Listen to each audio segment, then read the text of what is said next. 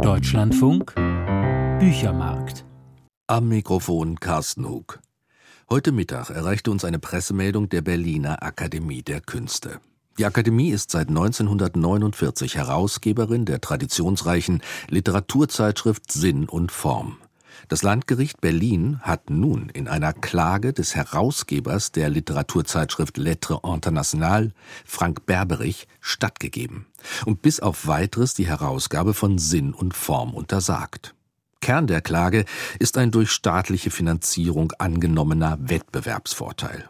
Berberich wirft Sinn und Form aber auch vor, eine Staatszeitschrift zu sein, mit deren Hilfe die Kolonisierung der Zivilgesellschaft betrieben werde. Ich habe kurz vor der Sendung den Chefredakteur von Sinn und Form, Matthias Weichelt, auf dem Weg nach Oldenburg telefonisch an einer Autobahnraststätte erreicht und ihn gefragt, was er denn von diesem Vorwurf hält. Ja, von diesem Vorwurf halte ich, äh, wie Sie sich vorstellen können, überhaupt nichts. Sinn und Form ist ähm, eine bedeutende Literaturzeitschrift einer langen Tradition, die seit über 70 Jahren von der Akademie der Künste herausgegeben wird, also erst äh, in der DDR und jetzt in der wiedervereinigten Akademie der Künste. Und wenn diese Zeitschrift etwas schon in der DDR ausgezeichnet hat, dann, dass dort auch immer oppositionelle Stimmen zu Wort kamen, dass dort Autoren veröffentlicht wurden, die nirgendwo sonst veröffentlicht werden konnten, deren Stücke nicht gespielt werden konnten. Also gerade dieser Zeitschrift vorzuwerfen, dass sie eine eine Staatszeitschrift wäre, die sozusagen die Meinungen, Ansichten und Absichten des Staates transportiert, ist absurd. Das entspricht ja auch in, in keinster Weise dem, was man sich unter Literatur vorstellt, nämlich einer einem wirklich freien, einem freien Nachdenken über alle möglichen Dinge, das gerade nicht darauf abzielt, irgendwelche propagandistischen oder staatskonformen Meinungen weiterzugeben. Wie erklären Sie sich denn, dass es ausgerechnet jetzt zu dieser Klage kommt, zu dieser Art von Klage auch? Na, das Ganze hat ja eine Vorgeschichte. Also Hintergrund äh, dieser Klage sind äh, nicht gewährte äh, staatliche Unterstützungen für Frank Berberich und Lettra International, International in der Corona-Zeit. Und diese Ablehnung von, ähm, von Förderung in dieser Notsituation hat Frank Berberich äh, dazu gebracht, sich einen Anwalt zu nehmen, sich eine Kanzlei zu suchen und gegen andere Zeitschriften, die äh, kontinuierlich gefördert werden, die an äh, öffentliche Institutionen angebunden sind, vorzugehen. Und was mich und uns äh, sehr bestürzt hat, war der Umstand, dass ähm, Frank Berberich nach dieser Ablehnung äh, von äh, seiner Frage nach Förderung nicht erstmal zu den Kollegen gegangen ist, zu den anderen Zeitschriften, zu den äh, Redaktionen und gesagt hat, ähm, hier wird eine Kulturzeitschrift in ihrer Existenz gefährdet, weil man sie nicht fördert, sondern sofort juristisch gegen alle anderen vorgegangen ist und ähm, sofort den Gerichtsweg versucht hat einzuschlagen, ohne uns um unsere Solidarität zu bitten und uns auch in die Pflicht zu nehmen. Und unser Beirat hat dann Frank Berberich nochmal einen Brief geschrieben und ihm angeboten, gemeinsam mit anderen zu versuchen, Fördermöglichkeiten für ihn zu eruieren und auch nochmal beim BKM vorstellig zu werden. Und das alles wollte Frank Berberich nicht. Er hat das auch schriftlich äh, in einem sehr, sehr langen Brief in unseren Beirat abgelehnt und hat sich für den Gerichtsweg entschieden und das Schlamassel, das mit diesem Gerichtsweg verbunden ist, das haben wir jetzt, nämlich dadurch, dass die Zeitschrift das nächste Heft von Sinn und Form und momentan alle Ausgaben von Sinn und Form nicht erscheinen dürfen. Also das sind die ganz konkreten Folgen jetzt. Ab sofort ist der mhm. Vertrieb oder die Verbreitung von Sinn und Form untersagt. Ja, ja. Wie gehen Sie denn jetzt als Chefredakteur mit dieser Situation um? Na, das ist natürlich das Schlimmste, was einem passieren kann, dass ähm, das, wofür man täglich arbeitet, wofür auch diese Zeitschrift steht, nicht mehr erscheinen kann. Wir haben ein Heft vorbereitet, äh, in dem großartige Autoren versammelt sind, äh, Lutz Seiler, Annette Gröschner, äh, Juri Androrowitsch, Friedrich Diekmann und viele andere. Das Heft war ein sehr schön komponiertes, auf das sich die Autoren gefreut haben, auf das sich die Leserinnen und Leser gefreut haben und das jetzt nicht erscheinen darf, das sozusagen unter Verschluss liegt, das hoffentlich noch erscheinen wird, aber momentan nicht herauskommen darf. Und das ist eine sehr schwierige Situation, ähm, wenn man sich so einer Aufgabe verpflichtet fühlt, wie ich und wie auch meine Kollegen in der Redaktion das tun. Und das Einzige, was aktuell uns ähm, den Mut nicht ganz sinken lässt, ist der Umstand, dass wir jetzt schon eine große Welle der Sympathie und Unterstützung erfahren. Also wir haben auch auf unserer Homepage äh, von Sinn und Form eine Stellungnahme unseres Beirats veröffentlicht, der sich gegen diese Attacke von Lettre wendet und eine Liste sehr namhafter Unterstützer, die, die, die sich diesem, äh, dieser Stellungnahme angeschlossen haben. Und das, das ist das, was uns momentan hilft, diese Unterstützung, diese Aufmerksamkeit, die wir bekommen. Und natürlich, und das ist das Allerwichtigste, der Glaube daran, dass die Zeitschrift auch wieder erscheinen wird. Also dass sich dieses juristische Scharmützel dahingehend äh, beenden lässt, dass Abhilfe geschaffen wird den, äh, dem, was, was, die, was das Gericht äh, auferlegt hat und dass wir dann wieder herauskommen können und dass die Leser auch dann wieder die Zeitschrift in Händen halten werden, die sie lesen wollen und die sie seit vielen, vielen Jahren kennen. Sie haben auch gesprochen gerade von der großen äh, Sympathie und Solidarität, die Sie erfahren.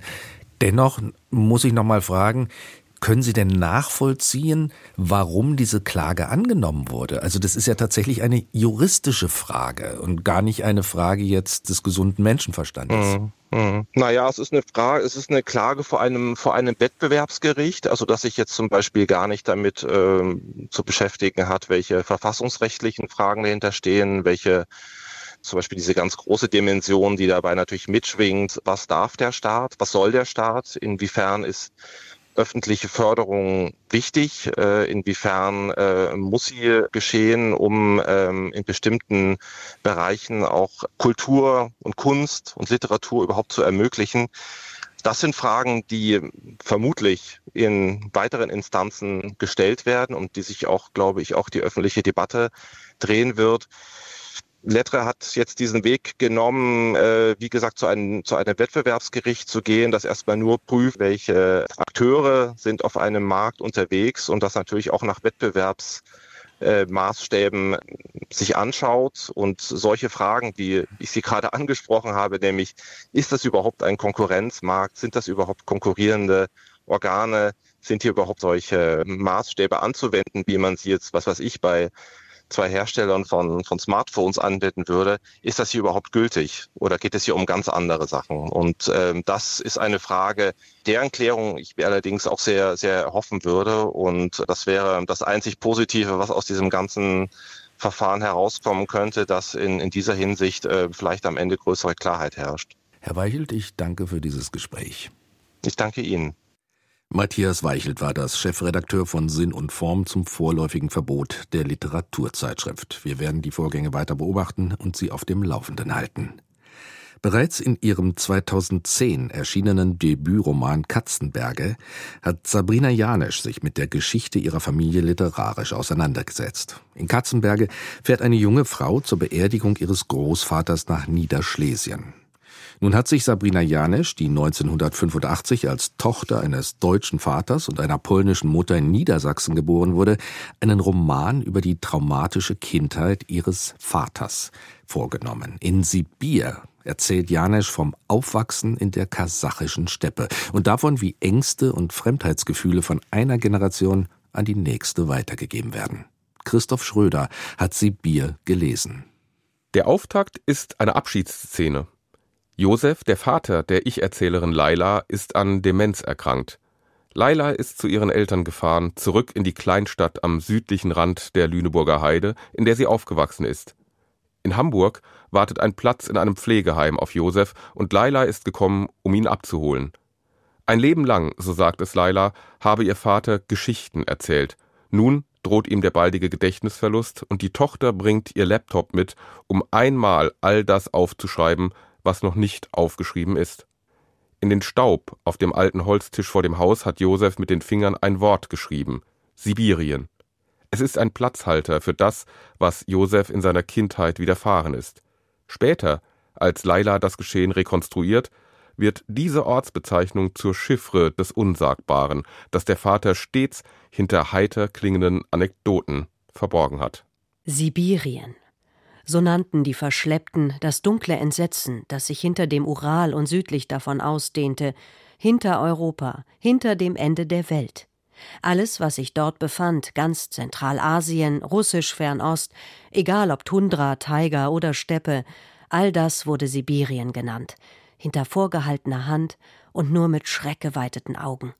Sibirien, das war der Tod. Josefs Familie stammte ursprünglich aus dem Egerland, wurde dann von den Nationalsozialisten in das polnische Warteland umgesiedelt und nach Kriegsende im Jahr 1945 von der Roten Armee in die Steppe Kasachstans deportiert. Josefs Mutter verschwand unmittelbar nach der Ankunft in der Steppensiedlung in einem Schneesturm und tauchte nie wieder auf. Zehn Jahre blieb Josef mit seinen Großeltern und seiner Tante dort, bevor die Familie im Zuge des von Adenauer ausgehandelten Freilasseabkommens nach Niedersachsen kam, um auch dort niemals heimisch zu werden. Sibir spielt abwechselnd auf zwei Zeitebenen. Der Erzählung von Josefs Erlebnissen in der Verbannung sind Lailas Erinnerungen an ihre Kindheit in den späten 1980er und frühen 1990er Jahren gegenübergestellt diese Passagen sind die stärksten des Romans, der durch viele kleine Beobachtungen, sprechende Details und bedeutungsvoll aufgeladene Alltagsszenen überzeugt. Die Aussiedler aus den Ostgebieten bleiben streng unter sich, bleiben Fremde in einer Kleinstadt, in der sie auch noch lange nach ihrer Ankunft misstrauisch beäugt werden noch Jahrzehnte nach ihrer Ankunft in Mühlheide wohnten die Rückkehrer in ihren ärmlichen, provisorischen Häuschen, ganz so, als ob sie nie die Kraft aufbringen konnten, sich selbst etwas aufzubauen oder nur zu entscheiden, wie das eigene Zuhause wirklich aussehen sollte. Josef, Lailas Vater, ist eine gerade in seiner Undurchdringlichkeit stark gezeichnete Figur. Als Diplomingenieur hat er es beruflich zu etwas gebracht. Der BMW steht in der Einfahrt des Hauses und doch scheint eine dünne, undurchdringliche Membran ihn von der Welt zu trennen. Er gilt als Sonderling. Als bei einem Elternabend in der Grundschule die Tür klemmt, springt Josef aus dem Fenster, weil er es nicht erträgt, eingesperrt zu sein.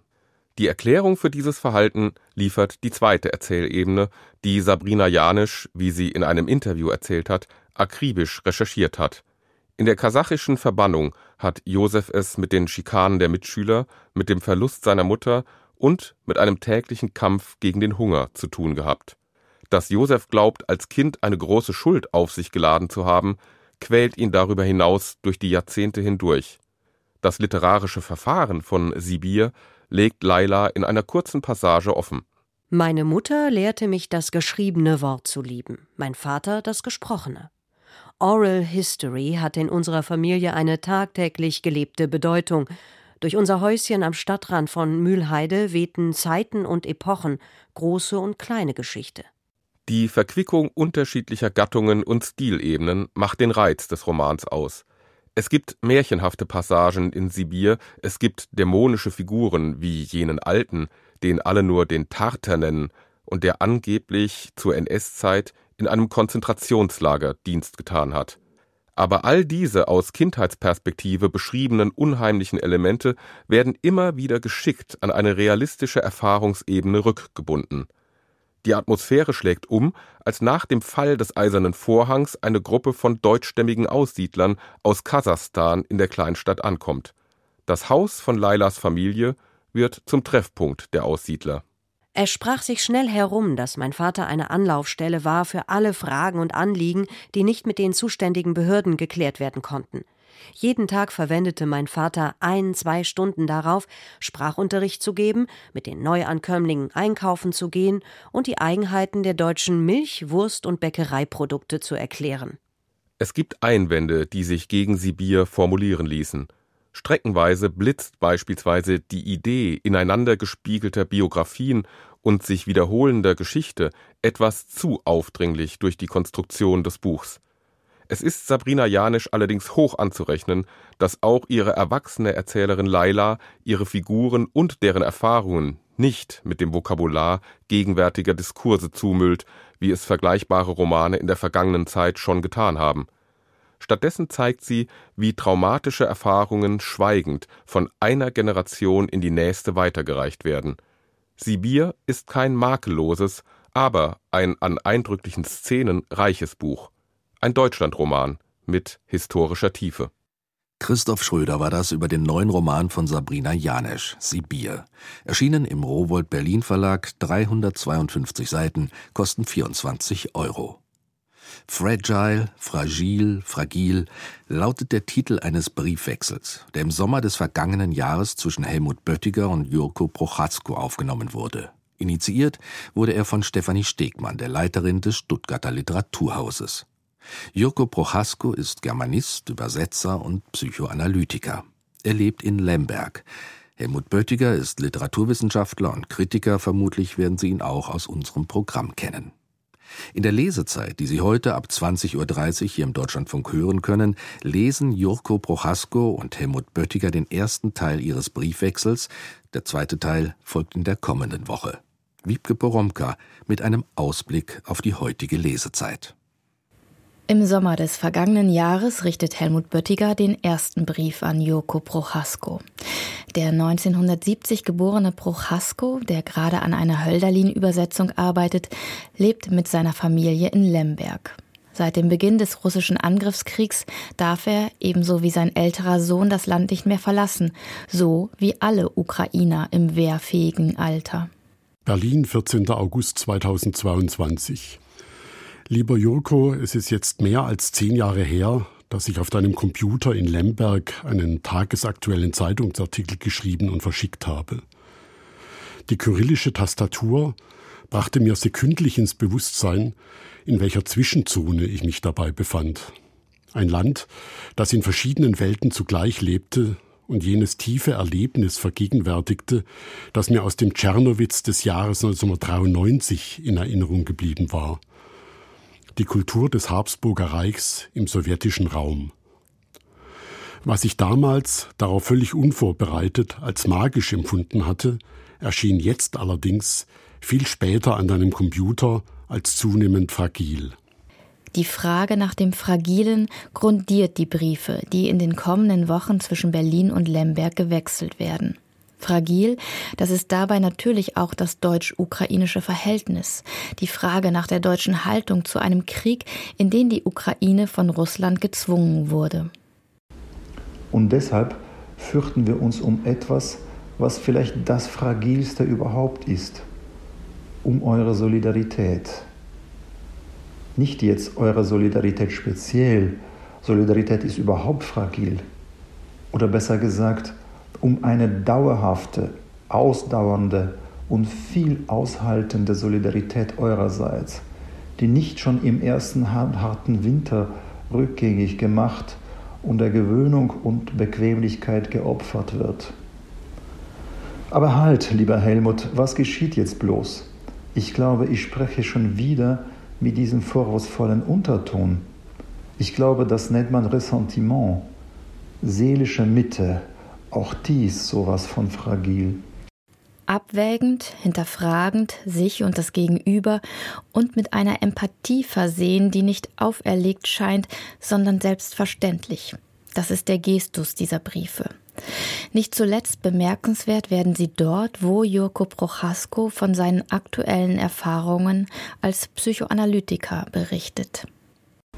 Der russische Einfall in die Ukraine hat die Möglichkeit der freien Einfälle bei meinen Patientinnen und Analysandinnen zunichte gemacht. Auch diese haben sich als äußerst fragil erwiesen. Ja, die ganze Unternehmung Psychoanalyse, alles psychotherapeutische Tun sind so unglaublich fragil.